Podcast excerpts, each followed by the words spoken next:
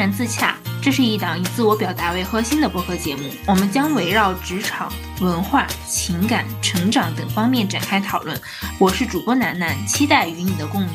我们关注社会，也讨论生活，聚焦热点，也探索自我。我是主播小昭，期待与你的共鸣。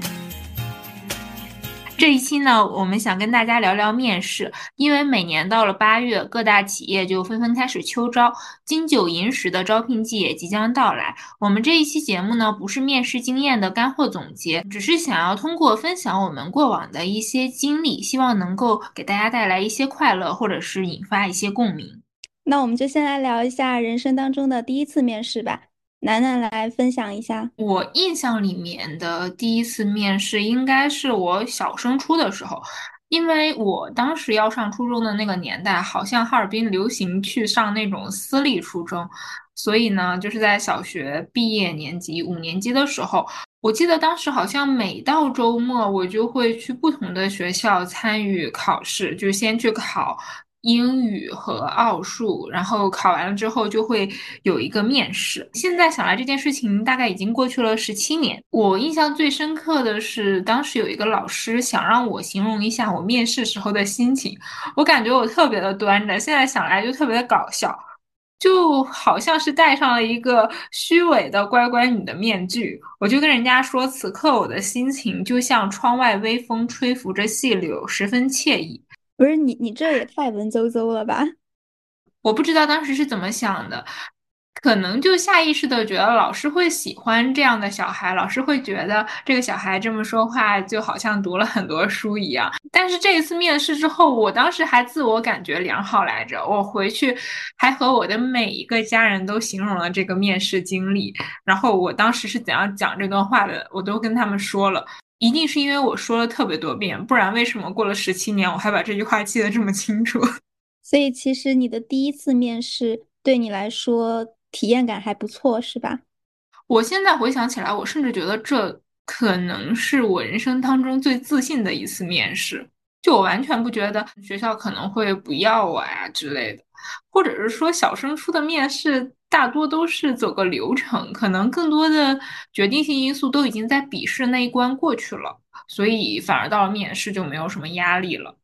再说一下大学的时候吧，因为其实后来到了初中、高中，更多的都是考试这种形式了，我几乎就没有再涉及到任何的面试。嗯，再下一段让我印象深刻的，可能就是大学时代，当时。刚入学的时候的一些社团呀和学生会的面试，其实一开始学生会的面试给我的感觉是非常的不好的。当时我是我们班上的文艺委员，是应该去面试我们系里面的文艺部的。我当时觉得，哦，那既然我作为文艺委员，然后我们班上也应该有一个人是在这个部门，所以那我就应该承担起这个责任，我也就去面试了。我记得其他班级的文艺委员得到的反馈都非常好，不知道为什么到了我，有一个学姐她就突然变脸，她说了一句：“那你觉得你能为我们部门带来什么呢？”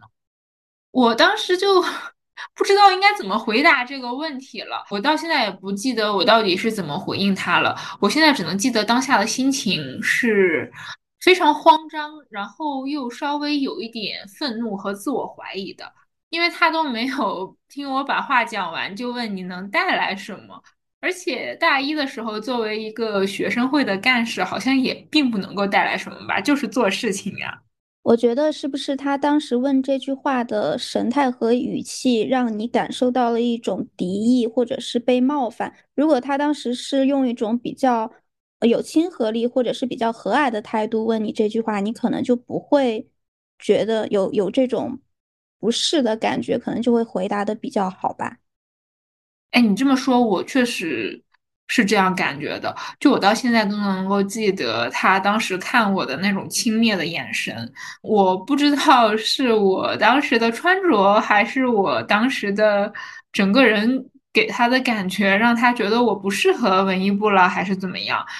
其实大一这一次面试，它相当于是非常打击我的一个经历。我到后面就没有再去面试什么其他的学生会和社团了，就相当于整个大一我好像也没有怎么参加过这种课外的活动。到了大二，我才真正的开始加入到学校的这个活动。这一部分内容其实我在我的单口节目里面有讲，所以我这里面也就不详细的去叙述这一段了。当时在面试记者团的时候，因为前面不太好的经历，导致我非常非常的紧张。我记得当时有一个学姐，她在我说完所有的内容之后，她就说：“同学，你是不是有一点紧张？”就其实如果只是看这一句话的时候，可能会理解出来不同的语境。有人会觉得这是挑衅，然后有人也会觉得是关心。但是那个学姐，她给我的感觉就是她在关心我。而且包括后来我真正的进入了这个记者团之后，发现这个学姐她也是那种特别关心学弟学妹的学姐，所以可能也是我大二面试这个记者团的经历吧，他稍微的给我增加了一点点的自信，他让我知道，其实你稍微有一点紧张，你没有那么完美，并不是什么天大的错误。到了大三的时候，我成为了这个记者团的相当于团长的那个职位，那个时候我就需要去承担一个在面试下面一届新来。的这些同学的一个工作。当我真正的成为面试官的时候，我就更加能够理解这些来面试的同学。我甚至能够在一些过来面试的学弟学妹那里就看到我自己的影子。淋过雨的人才想要为别人撑一把伞。我是不会。去打断他们说话的，就不管他们有多紧张，我也会听他们说完。而且我一直以来都是 I 人，说实话，I 人他不仅仅是面试的时候觉得难，I 人当面试官也非常的难。所以这个时候，我们的那个面试的团队一定要是有 I 也有 E，就不能让这个话落在地上。如果落在地上，就会显得非常尴尬。我倒没有当过面试官的这种体验哎，但是我觉得。大学时候，比如说在学生会或者是社团里边参加面试，如果在那个时候能够获得一些比较善意的鼓励的话，对于我们之后毕业找工作的时候的面试，应该也会有或多或少的帮助。相反，如果是在学校参加这些面试的时候遇到一些敌意或者是不太好的体验，可能在之后我们进入社会的面试的时候，也会对我们的自信。造成一些打击吧。是的，我觉得我就是深受其害。不过后来我也渐渐的明白了，其实别人对我的否定，它并不代表是我这个人不好，很有可能是这个面试官他本身不好。但是那个时候刚入大学，刚刚开始接触这样的社团啊，或者是学生会，我并不明白，我就以为面试官所有的都是好的。我是觉得，当我在面对别人对我的否定的时候。我会先判断他对我的这个否定到底是不是一个事实，这个事实到底成不成立。如果不成立的话，我就会觉得他这是对我的一个投射，其实投射的是他内心对自己的一个不太好的评价，或者是他对自己哪一方面不太满意，所以我就不会太往心里去，因为我觉得我对自己的判断肯定会优先于别人对我的判断。那你这简直就是反 PUA 语录，大家应该拿小本本记下来。PUA 也是差不多的套路吗？是先通过打击你、否定你，让你的自尊心受挫，然后才能更好的控制你。上面说的学生会啊、社团面试，其实在我整个人生阶段，可能看起来是那种无关紧要的面试嘛。因为就算面试不过，那又不会对我造成什么本质上的影响。但我后面要讲的一个面试，就是可能会对我人生影响非常大的一次面试，就是考研复试的面试，因为它是占一定的分数的比例的。当时考研复试的时候，那个面试的经历。还稍微有一点百感交集，因为当时我生病了。我记得寒假的时候，是我们一个专业的同学去外地实习，然后实习结束之后呢，大家就一起坐一天一夜的火车回到学校。上火车的时候，我整个人还好好的，等到那个一天一夜结束之后，第二天早上醒来，我就发现我没有办法说话了，我就感觉我应该是感冒了，我的嗓子就特别的痛。然后又开始咳嗽，尤其是到晚上就咳得特别厉害。我去校医院看，然后校医院说我这个是支原体感染，他告诉我可能半个月都好不了。但是我还有半个月就要考研复试了。就虽然说我那个时候初试成绩还蛮高的，应该比我们学校我们专业的这个录取线高了一百分，然后我们招的人还挺多的。从这个分数上面来看，其实我复试只要不是特别特别的糟糕，考上这件事情是十拿九稳的。但因为我那个时候好胜心特别强，我觉得我不但要考上，我还要在这些录取的人那个里面排到前面。我当时有一个这样的想法，就是因为我考的是本校本专业，那其实是最容易考的一个选项。如果我还是这种擦边考上的，我会觉得我有点丢人，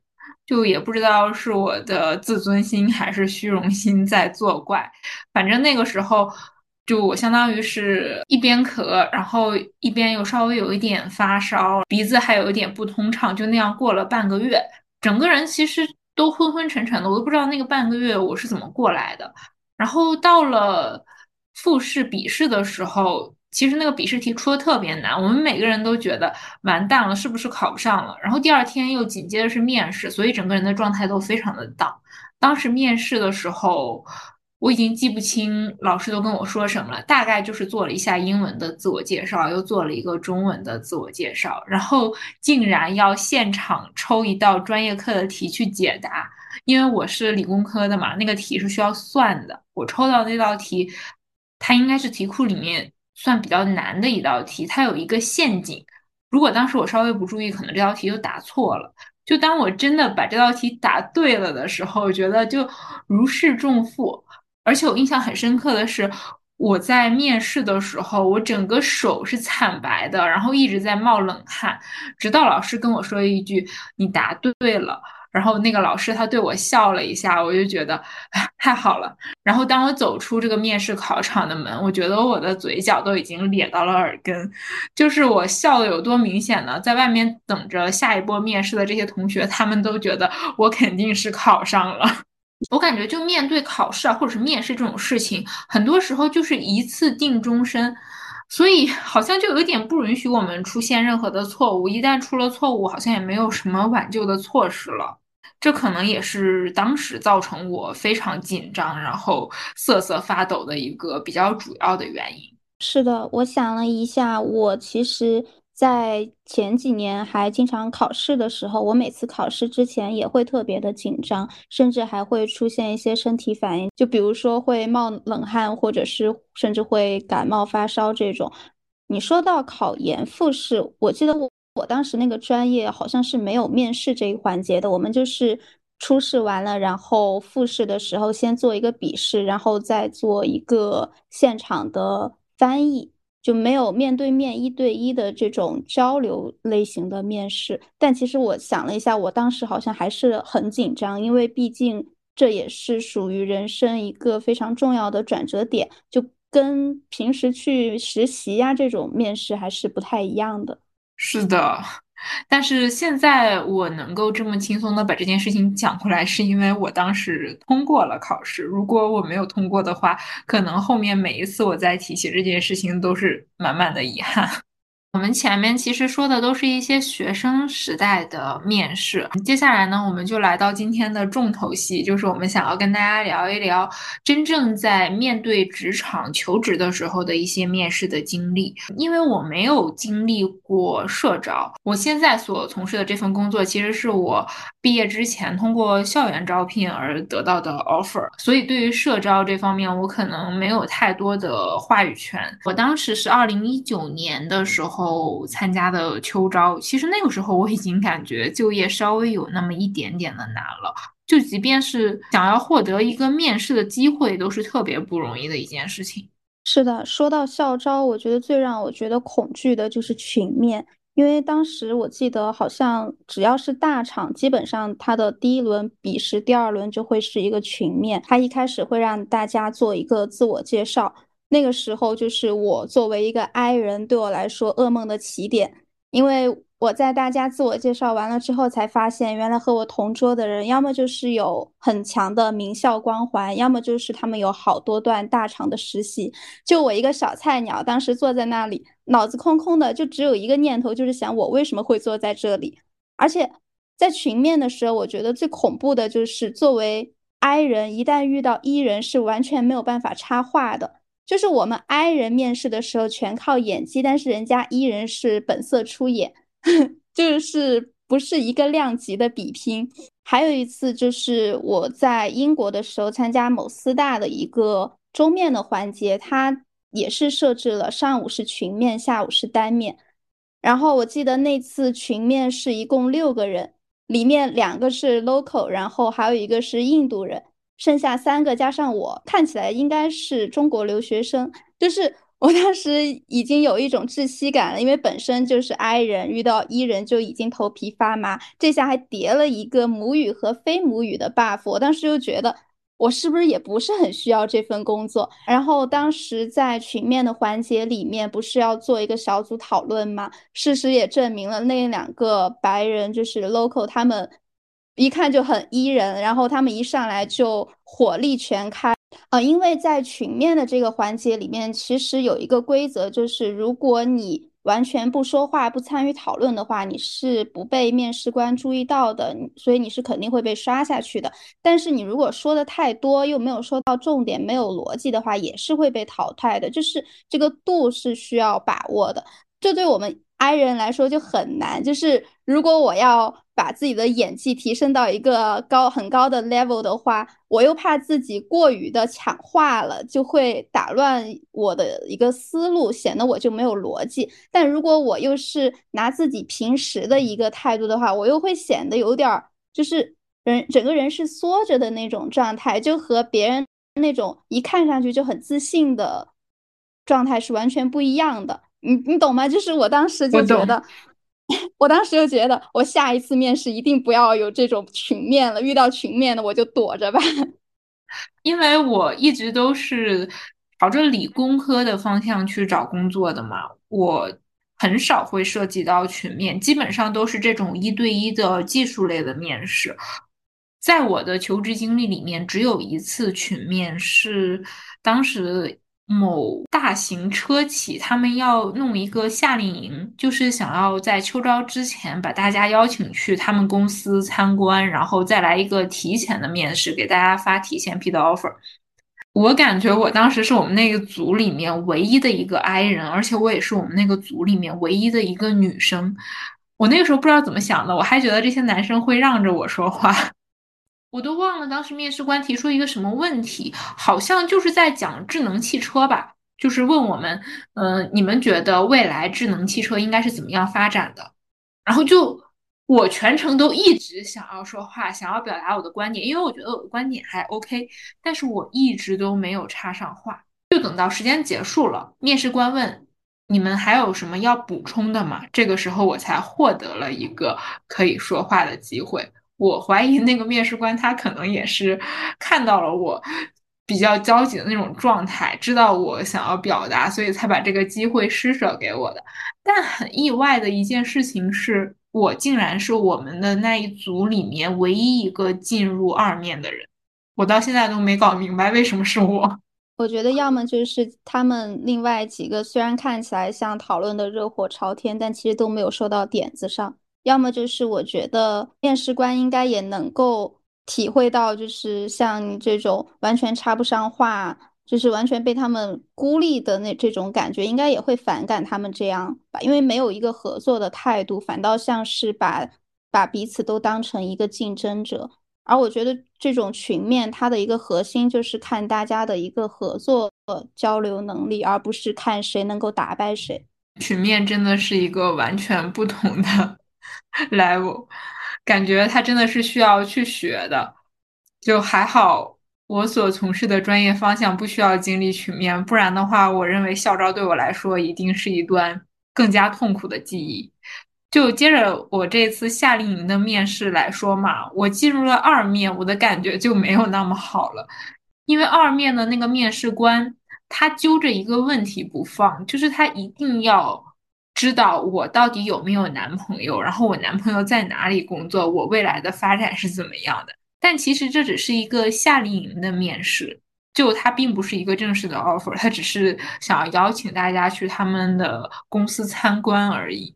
当时他给我的感觉就是非常的不适，好像他就认为如果我有男朋友，那我未来一定是要跟着我这个男朋友去他的城市的。如果我们两个不在一个城市，那我肯定会放弃这一份工作。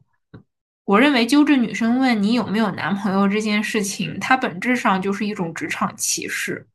是的，我觉得他们就是默认了，如果女生有男朋友之后，肯定就会放弃自己的职业发展，然后去男朋友那里做一个贤内助。为什么就不可能男生来到女生的城市工作呢？而且我认为，有的人他问你有没有男朋友的潜台词就是，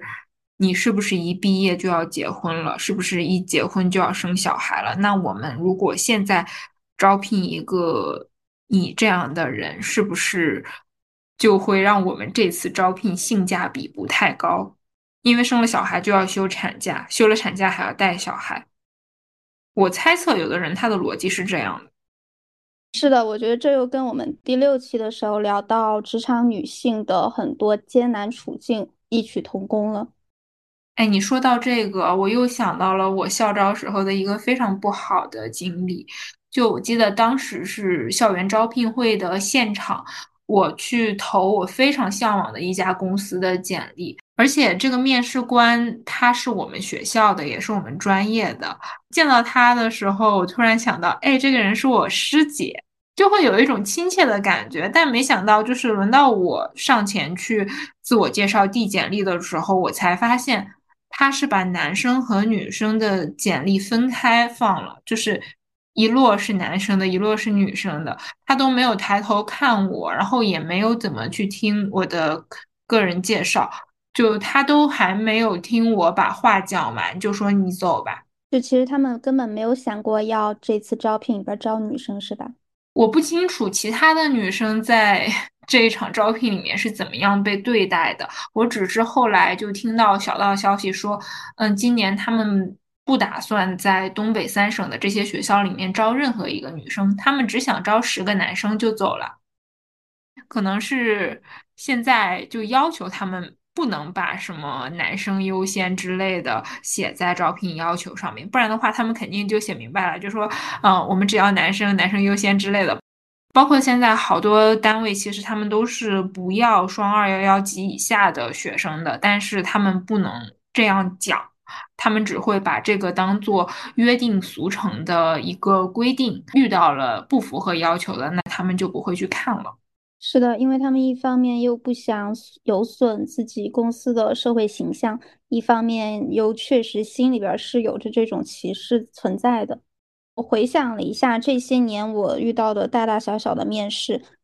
其实很多面试官一开口给我的感觉就非常的不舒服。我觉得他一开口就其实是在一种 PUA，比如说他们会追问为什么你简历上这段时期经历是空白的。或者会很直接的询问你的抗压能力怎么样，是否能够接受加班这些。我觉得我印象里边体验最好的面试，一只手都数得过来吧。我印象最深的就是在英国的时候，当时有面一家还挺出名的一个出版社。然后直属的 manager 和再往上一级的 manager 都是女性，呃，职位比较高的那一个看着像华裔，我记得他好像是新加坡人吧。然后我当时其实还挺紧张的，因为我觉得就凭我的简历，应该还不足以能够让他们给我一个这样面试的机会。但是他们在整个面试过程当中，都还一直很认真的、很耐心的在听我讲话，然后也是全程带着微笑，问的问题也都是很尊重彼此的。最重要的是，这家出版社其实在业界是非常出名的。但是他们在面试之前，他们做的第一件事是先介绍他们的公司这个岗位以及他们团队的成员。我觉得这就是会让面试者觉得自己有被。平等的对待的一个很重要的讯息，但是我记得之前我遇到的很多家公司，他们的面试官就感觉眼睛已经快到后脑勺了，就觉得我是甲方，你是乙方，我是来面试你的，你对我是没有一个评价的资格的，我就觉得很奇怪。就是在我看来，面试其实是一种双向的选择，不知道为什么现在很多面试官就给人一种他是在菜场选白菜，浑身上下都透这种。傲慢感就让我觉得很不适。哎，你说到这个双向选择，其实，在前面几年招聘会是叫双选会的。哦，我有印象诶，这个。但这两年好像没有怎么听过双选会这个词了，现在都变成单项选择了嘛，就有一个工作都不错了，是这样吗？我觉得可能是吧，现在装都不装了。哎，嗯，你刚才不是说到会有那种特别不好的面试的经历嘛？其实我也在我整个校招求职的过程当中遇到过一些非常傲慢的 HR。我记得大概是四年之前的这个时候，我拿到了行业内非常有名的一家公司的 offer。那家公司有名到我大一刚入学就知道他们的名声，就我不知道是他们自己营销的好啊，还是怎么样。反正当时好像周围很多人都会把它当做一个梦想的公司，就如果拿到这个公司 offer 是一件特别值得 说到的事情。而且包括在我读研之后，我目睹了我的师兄师姐他们这几届的招聘会下来，当时我们一整个实验室好像是没有任何人能够拿到这家公司的 offer 的，然后我拿到了，而且我当时是觉得我的能力水平是照我的师兄师姐差的蛮多的，我觉得还蛮神奇的，怎么我师兄师姐都没有办法拿到 offer 的一家公司，我却能拿到了。嗯，我拿到 offer 之后，我就跟我导师说，然后我导师就还对此表示欣慰。但问题来了，就是九月份他们正式的招聘的时候，然后就召集了他们所有发了 offer 的这些同学，大概是十几个人吧。他让我们到一间会议室里面去做心理测试。明明他们已经发了 offer 了，但他们当天告诉我们，就是说。虽然你们拿到了这个 offer，但还有临门一脚，就是你们必须要做这些心理测试。如果心理测试不通过的话呢，那我们这个 offer 相当于就是无效的。我当场就觉得这件事情有一点奇怪，他明明已经 相当于给我们发了 offer，而且那一天让我们每个人都带着三方协议过去，然后与此同时呢，他们又让我们做一个来路不明的心理测试。我到现在都不知道他们测的是什么，测的是我们的服从性吗？还是测我们有没有什么心理问题之类的？就当时测完了，我整个人会感觉不太舒适。因为有一种被冒犯到的感觉。当时那个 HR 的说辞我已经记得不太清楚，但我记得他想表达的意思就是说，哦，我们是行业内的 top one，你们能够拿到这个 offer 是一件非常幸运的事情。但是呢，我们需要在你们这里面再挑选一些人，不是你们所有人都能够拿到最终的 offer 了。我会觉得他有一点看轻我们了。他们凭什么就这样对待我们呢？然后呢，我就稍微的冷静了一下，跟我的家人、导师还有我的室友说了这件事情。我觉得就不能这件事情不了了之了，我总要有一个明确的答复。我就给这个 HR 打了电话。我也是很坦诚的跟他讲了，我现在手里面还有另外一家单位的 offer，而且也是行业内还不错的一个单位，所以呢，我现在是在你们两个单位之间做选择，希望你能够给我一个比较明确的答复。他跟我说，这个心理测试的时间至少要等到一个星期之后。我当时就有点意识到，他是不是就想拖着我们，想要去更多的学校，然后再看更多的人，然后把大家都圈起来之后。再从中挑那些他们最满意的。我后来一想，那我也等不起他们。万一到时候我手里面的另外一个 offer 又跑了，我可能就真的没有工作了。我就转头签了另外一个 offer，也就是我现在所工作的地方。我觉得他们做法确实很奇怪。就如果他们这个心理测试是在你们面试之前，或者至少是在给口头 offer 之前让你们做。这个心理测试我觉得还可以理解，但是都已经给了口头 offer，最后又临时变卦，就会，我觉得他们可能就是拿这个做一个借口，也挺好。就是最后你没有选择他们，就是那句话怎么怎么说来着？就有福之女不入无福之门。我觉得你现在单位挺好的。是的，其实有福之女不入无福之门，好像可以解释很多事情。最后发现，嗯，还是看缘分。其实我现在工作的也是这个行业嘛，后来我也在行业内接触了很多人，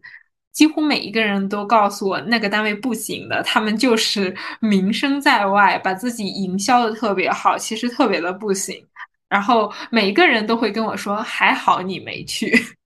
就刚好说到我现在所工作的这一家公司的一个经历嘛，当时整个面试过程给我的感觉都是特别的流畅、特别的友善的，而且我面试这一家公司是一个意外。当时我听到他们的招聘会的时候，刚好是我前面说到的那个，嗯，面试官把男生和女生的简历分开放的那件事情之后。那天上午，因为人家没有看我一眼，甚至都不愿意听我把话讲完这件事情，我会觉得特别的沮丧。我在想，我到底是出了什么问题呢？为什么人家都不愿意听我把话讲完？如果我失去了这次机会，可以说我后面就没有任何的机会了。然后我就难过到打电话跟我妈妈哭，跟我妈妈哭完，我又打电话跟蒙哥哭，但大家确实没有办法安慰到我。那人家不要我，就是不要我嘛。大概到中午的时候，我就哭累了。午休快结束的时候，我就看到我们辅导员在招聘群里面发了相关的信息，就是说下午在哪个教室会有一个公司的宣讲会，然后大家有时间可以去参加一下。然后我问我室友说：“你去吗？”我室友说他太累了，他不去。然后他问我：“你去不去？你要是去的话，就给我带一下简历。”然后我就想着，那既然我室友都说了让我去给他带一下简历。那我就顺便去一下吧，反正现在也是一个 offer 都没有。然后我就拿上了我们两个人的简历去了招聘会。宣讲会结束之后，我就把我们两个的简历分别投到了我们对应专业的 HR 那里。第二天我就收到了这一家公司的面试信息。当时我就想着，反正这次估计也是。拿我去凑个人头，搞一个什么面试的 KPI 之类的，所以我整个人特别的放松，我都没把这一次面试的机会当回事儿。引导我去参加面试的那个人，他还跟我聊天，他说：“哎，你都面了哪些公司呀？”然后我跟他说：“我面了什么什么什么什么，但是人家都不要我，他们看我是女生，就把我的简历放到一边了，他们都不愿意听我把话讲完。”然后这个人他跟我讲。不会的呀，我们就很喜欢要女生，在我们这里从事专业技术岗位的很多非常优秀的都是女性。我当时觉得，哎，有点东西，但是我还没有觉得人家可能会要我。然后等到真正的去面试的时候，我感觉整个氛围都很和谐，就是那种充满人文关怀的面试。我记得当时提问我问题的那个人，他让我就做了一下英文的自我介绍。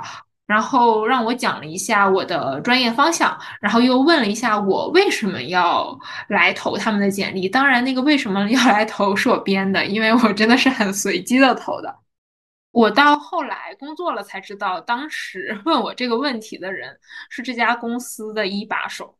我觉得你这也是一次无心插柳柳成荫，就是也没有抱着非要这家公司不可的态度。随便投投，结果没有想到成了你最后的归宿，是这样的。而且我发现我的生活当中真的有非常多的无心插柳柳成荫的时候，就反而是我非常用力的去做一些事情的时候，他们最后的结果。嗯，都没有我想象的那么好，可能就是因为过于用力了，我对他们的期待值就放的特别高，反而是这种我觉得无所谓，然后整个人就会很放松，然后呈现出来的是那种相对来说比较真实的状态，别人也能看到真实的我，毕竟装的和真的还是有一点不太一样的。我觉得心态还是挺重要的，就是一切还是随缘，因为不同的心态，整个人表现出来的能量其实都不太一样。别人也也是应该能够感觉到的。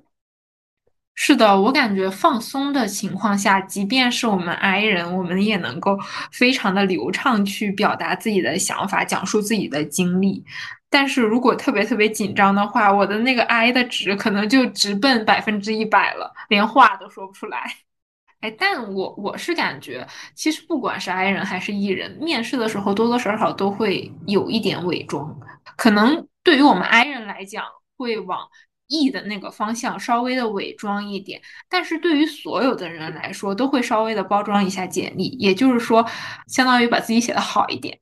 这个我可能又又到我的盲区了，因为我好像到现在还不太会包装简历。你说到简历这一块儿，我忽然想起来，就是之前我去参加一些面试的时候，会发现有些公司他们收了你的简历，还要你现场填一个表格，我就觉得很奇怪，因为我看了一下他们发的那些表格上面的信息基本上都是重复的，简历上都有，比如说就是什么教育背景、工作经历这些。甚至他们还会涉及一些非常隐私的信息，比如说会让你填身份证号、父母的工作单位以及紧急联系人这些。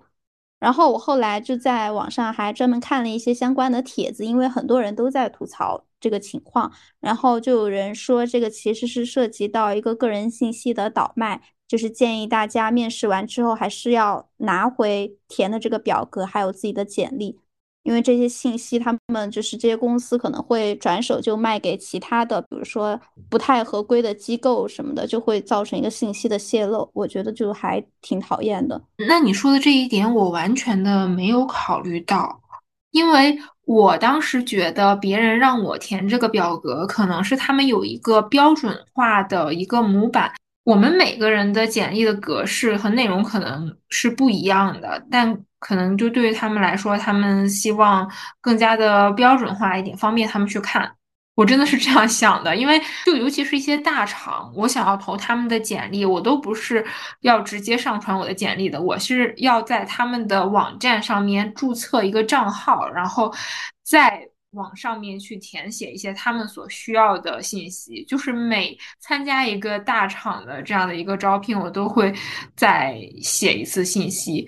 可能这个信息后面就进入了他们所谓的什么人才库吧。每隔一段时间，HR 就会出来捞一捞人。哎，更加抓马的经历是 H 开头的某大厂，在我毕业了两年之后，还在不断的给我打电话。说啊，同学你好，最近你有考虑跳槽吗？我们是什么什么什么什么？我一开始还觉得他在诈骗，但后来我一想，好像不是，因为我的室友他们也收到了。哦，你说的这个进入人才库，这个我是知道的。你说的应该是很多大厂他们在让你面试之前，会让你先登录他们的官方网站，然后就填写一个类似报名表这种。这种我觉得是完全合规，没有任何问题的。但是我说的是，他们有一些都不是很大的公司，就一些私企，或者是他也不是国企，但是他们就会现场填这些表格，我觉得很烦。主要是他们会涉及隐私的信息，我觉得那些大厂他们让在网站上填写的信息是肯定不会让填这种身份证号或者是涉及个人隐私的东西的，因为这些是不合法的。可能当时我就完全的没有考虑这样的小公司，然后我也没有遇到这样的问题，还好没有遇到，不然的话，我当时的那种状态肯定会人家让我写什么就写什么的。我说你真的是乖乖女，像我这种不服管的，我是直接空在那儿。当然，像我这种空在那儿的，别人也肯定不会要我，因为我觉得这也是类似一种服从性测试吧。我连这个都不愿意填，肯定他们也知道我是那种不服管的人。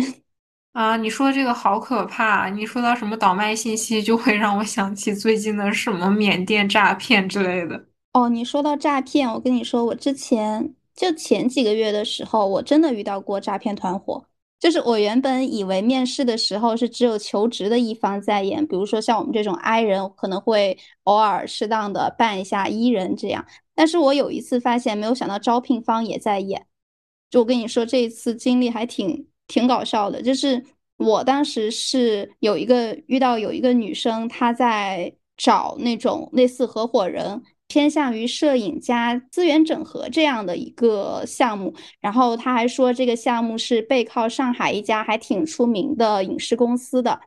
然后我当时是抱着有一丝好奇，再加上当时其实也挺闲的，我就跟他约在咖啡馆见了个面。当时想的是应该就我跟他单独见面，他来面试我吧。结果过去了以后发现不是他面试我。他把我引荐给了他旁边一个看起来跟我差不多年纪，可能就比我大个几岁的一个男性，然后跟我说这是他之前提到过的那个幕后大老板。我觉得你既然真的是一个大老板，你怎么可能跑过来单独面试我呢？我何德何能啊？我当时就有一些困惑了嘛，但是我还是想着来都来了，我就想看看你葫芦里边卖的什么药。然后我。就观察了一下，因为在那个咖啡馆，其实人流量还挺大的。不光他们两个人，旁边还坐了四五个，说是他们的同事，就在那假装办公。我就跟那个面试官聊嘛，他就跟我介绍说他是上海某个就特别有名的影视公司大老板，然后说这次是专门从上海来成都，然后是想扩展一下自己的商业板块。啊，其实后来我查了一下这个公司，这个公司是确实有的，但是这个公司的法人、董事以及高管没有一个是叫这个名字的，因为这个人说了他叫什么名字嘛，我就觉得很不太对劲，因为我觉得哪有大老板亲自面试的？我当时就已经意识到他可能是骗子，但是我又很好奇他到底想怎么骗我，然后我就坐在那儿听他聊一个多小时，听他聊商业模式。我跟你说，你别说，他真的有两把刷子。他的有一些理念，我甚至到现在我都还没有找到他的漏洞。比如说，他会说他的一个商业模式就是他会免费帮一些行业打造 IP，比如说一些医美行业或者是餐饮行业。然后他跟我说了一句话，他说免费的东西没有人会拒绝的。所以我听这句话，我觉得好像有几分道理，但是我又觉得隐隐觉得哪儿有点不太对。他的意思就是说帮这些行业打造 IP，比如说呃帮他们做视频。宣传，然后等他们成型有了一定的流量之后，再进行资源的整合。我听起来感觉就是一个还挺完美的蓝图，但是就觉得就觉得它仅仅是一个很完美的蓝图，但是我觉得这应该仅限于一个理想的情况下。一个骗子他最擅长的就是造梦、画蓝图，就和画饼的那些还挺像的。然后果然听他吹了一个多小时牛之后，他问我说有没有兴趣加入。我当时还故作惊讶，我说啊，我都还没有怎么聊过我自己，你怎么就确定要让我加入呢？然后他就说会说一些类似吹捧的话，就是说我看人眼光很准啊，我觉得你肯定是有潜力的呀这些。然后最后他才说到重点，他说啊，只是我们现在。是只能实行入股制，也就是说，你要想入股的话，最少要先入百分之一的股。我就问他百分之一的股是多少，他就告诉我是一万。我当时其实想嘲讽一下他，我说你你既然是这么大一个商业板块，那为什么一共才一百万？但是又由于他们当时人还挺多的，我怕当面就拆穿他会会引起一些争执，对我不太好，因为我毕竟是一个女生就过去了。我就说那我再考虑考虑，然后我就溜了。但其实很可怕的是，我刚走，我感觉好像又另一个女生就跟我一样情况的又过去了。他们好像就是一直在那儿蹲点，然后源源不断的就会有不不同的人去被他们洗脑吧。因为我事后，我包括后来我跟我爸聊到这个事儿的时候，我爸也说这一听就是骗子呀，你怎么还在那听他聊那么久？我说我当时也确实是太闲了，再加上我又确实很好奇，他是要把我骗到缅北去，还是说想骗我的钱，还是说想骗什么？我就很好奇他的目的。直到他最后真的暴露了他的目的，我才就是有一种啊，原来我猜的没有错这种 感觉。啊，我感觉你的这段经历真的值得跟大家分享。因为如果是以前的我的话，我真的会相信。我以前真的是太单纯了，我就觉得那面试别人肯定都不是坏的呀，完全不会想到面试还有诈骗团伙这种事情。所以大家听到这段经历的时候，真的可以在后面遇到面试的时候多想一下，对方是不是真的有问题。是的，说到面试被骗这个，我觉得其实成都应该算是一个重灾区吧。就是我了解到的，成都很多小公司，他们其实就是本质上就是做的缅甸那种业务，就是他们会把人骗来公司面试，甚至入职，甚至有的入职半年之后才会说以公司团建的名义要求出国，然后就是可能会转机的时候在东南亚停留一下这种。其实这种。已经算是非常常见、普遍的一个情况了，所以我觉得大家在求职的时候不要因为太心急落入这些陷阱。我觉得真的好可怕。其实现在获得一个面试或者是求职的机会已经是非常难的事情了，而且，那你看你这样的经历，可能有的时候我们获得到的一个面试的机会还是一个诈骗。是的，所以我觉得你是非常幸运的，因为你工作入职早，再加上公司又是非常靠谱的，就可以免去很多这样的烦恼。我现在其实已经不能校招了嘛，只能社招或者是自己干这些。就我跟你说，还有一件事儿也挺有意思的，就是当时我也是去面一个合伙人，那个人他是搞线下社交加户外出游的一个，他是一个人在单干，类似于创业吧。然后我当时其实也是对这个还有一点兴趣。我觉得也可能是那段时间我太闲了，就是稍微碰到一点儿，我觉得我不是很了解的领域，我就会想要去了解一下，所以我就跟他加了微信，然后那天晚上我就跟他打电话在那儿聊。刚开始我其实只是想通过他先了解一下国内现在线下社交到底做的怎么样，因为他据他说他好像已经至少做了有两三年了吧。结果没有想到，我本来是以去面试他的合伙人这样的一个。身份去的结果，到最后成了我在那儿电话里听着他给一边抽着烟一边跟我倒苦水，你懂吗？就是他说他跟我抱怨说一个人干太累了，现在做线下社交啊多么多么不容易，说他一个月的利润还不如平时上班的工资。然后他跟我电话的时候，他其实还发着烧，生着病。我当时听到这儿的时候，其实有一已经有一些尴尬了，就不知道该如何礼貌的挂断电话。但是我又觉得他好像确实就是也挺不容易的，我就问了一下他现在到底为什么会有这些困扰，他就跟我聊，然后我又去看了一下他的小红书，还有他的朋友圈这些，就发现。他这方面好像确实做的有一些太过于潦草了，可能也确实是因为一个人精力有限吧，所以也难怪他其实找了有好几个月的合伙人，一直没有找到合适的。然后他就问我有没有兴趣，我当 我当时心想，我我我虽然闲，但是好像也没有这么的闲。我觉得这个烂摊子，我好像也不是很有信心能帮你撑起来，所以我后来还是听他吐槽完之后，礼貌的挂断了电话。说我还是希望他能够找到比我更合适的。就是觉得现在找工作其实真的非常的不容易，不管你是想自己创业，还是说你想找合伙人，还是说你想找一个稳稳当当的一个平台、一个公司，面对的陷阱和坎坷其实都还挺多的。是的，你刚才说到你面试的时候，对方跟你吐槽嘛，我就突然想到我校招的时候。我当时也是面试的一家行业内的公司，还是我的辅导员帮我，相当于是内推的。当我见到这个人的时候，他上来他都没有问我，就是你的基本情况和你为什么想要来这儿，他直接告诉我说不要来，不要来。你让我想到那个小红书上那个表情包，上面人一个人打开窗户，手上拿一张纸，上面写着快逃。对我感觉他就是这样的形象，他就开始跟我说：“我们这工作太累了，你不要来了，天天加班赚的又不多，你何必来遭这个罪啊？不要来，不要来，去找别的工作。”后来我以为是不是人家对我不满意啊，所以人家找一个这样的说辞，然后相当于是婉拒我。后面我跟别人聊天的时候，他也跟我说，这个人也是这么告诉他的：“不要来，不要来，我们太累了。”可能就这个 HR，他真的觉得他自己太累太累了，然后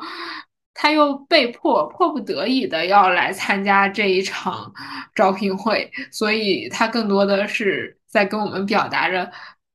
他自己内心的真实的想法。而且这个人他也是我们的校友，我觉得他心里边可能想的是，能救一个算一个吧，毕竟大家都是校友，不要坑坑自己人。哎，但如果我现在作为 HR 回到我的学校，如果遇到我的师弟师妹的时候，我也不会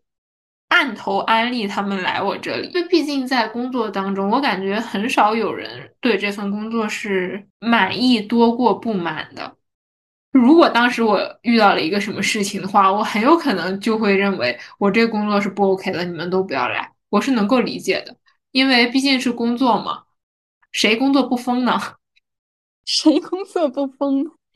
说的也是，我觉得因果这种东西还是得让当事人自己去评判，就其他人还是只能最多给个建议。像按头安利或者是极度阻拦，我觉得这种应该都其实还是不太好的。是的，就不管是极力的推荐还是极力的否定。我会感觉这个太主观了，因为毕竟是一个工作，而且也是大企业，然后大家也都听说过这样的一个职位。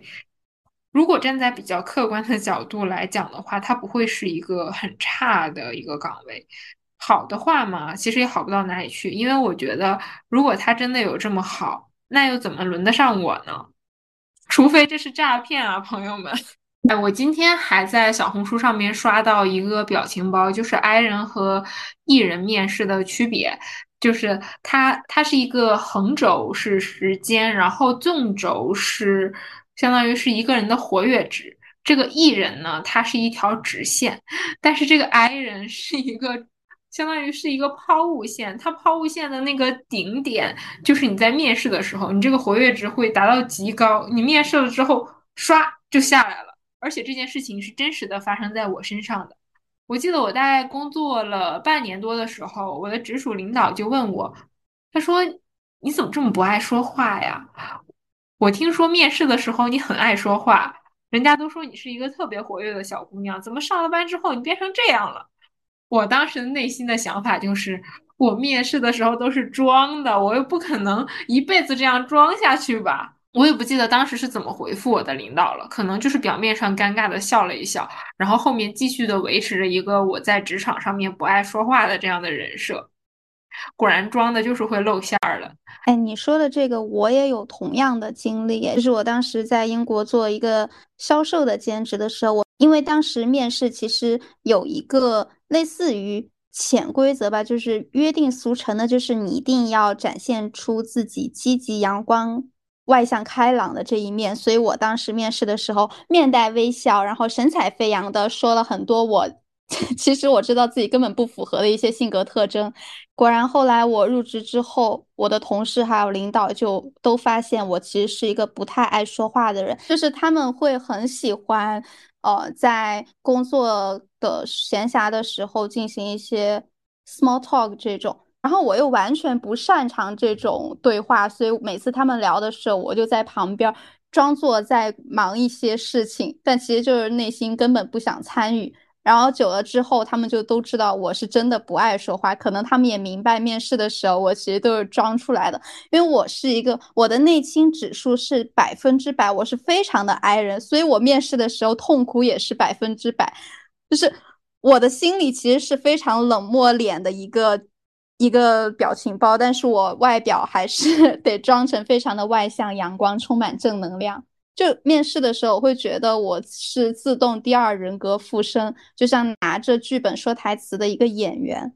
说到这一点，其实我是感同身受的，因为我每次在即将要迎来面试之前，我都会反复的背诵我的自我介绍。因为我很怕我到时候怯场就说不出来了，所以我必须要倒背如流，这样才能够保证我能够非常正常的去发挥我的面试。但是这两年我一直在想一个问题啊，为什么我们 I 人在面试的时候就要装的像 E 人一样呢？这是不是也是一种刻板印象？我们是不是内心里会觉得，如果是 E 一点的那种性格的话，别人？就会更加的认可我们。